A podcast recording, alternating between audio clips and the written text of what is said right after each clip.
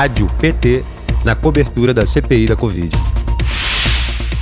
A CPI da Covid retoma os depoimentos nesta terça-feira, dia 10, com o presidente do Instituto Força Brasil, o coronel da reserva Elcio Bruno.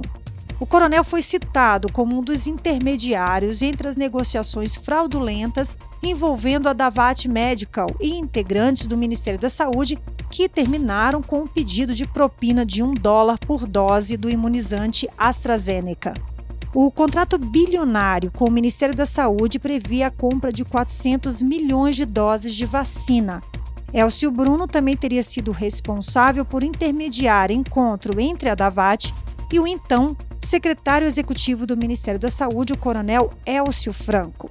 Já na quarta-feira, dia 11, a CPI retoma os depoimentos relacionados ao tratamento precoce e o uso de medicamentos ineficazes contra a Covid-19 ao ouvir o representante da indústria farmacêutica Vital Medic, Jailton Batista. A empresa é fabricante de medicamentos do chamado kit Covid.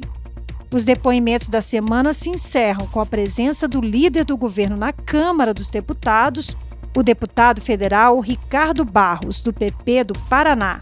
Em depoimento à comissão, o deputado federal Luiz Miranda, do DEM do Distrito Federal, revelou que, ao contar para Jair Bolsonaro sobre os indícios de corrupção na aquisição da vacina Covaxin, Bolsonaro teria mencionado que o caso seria, entre aspas, um rolo do deputado Ricardo Barros.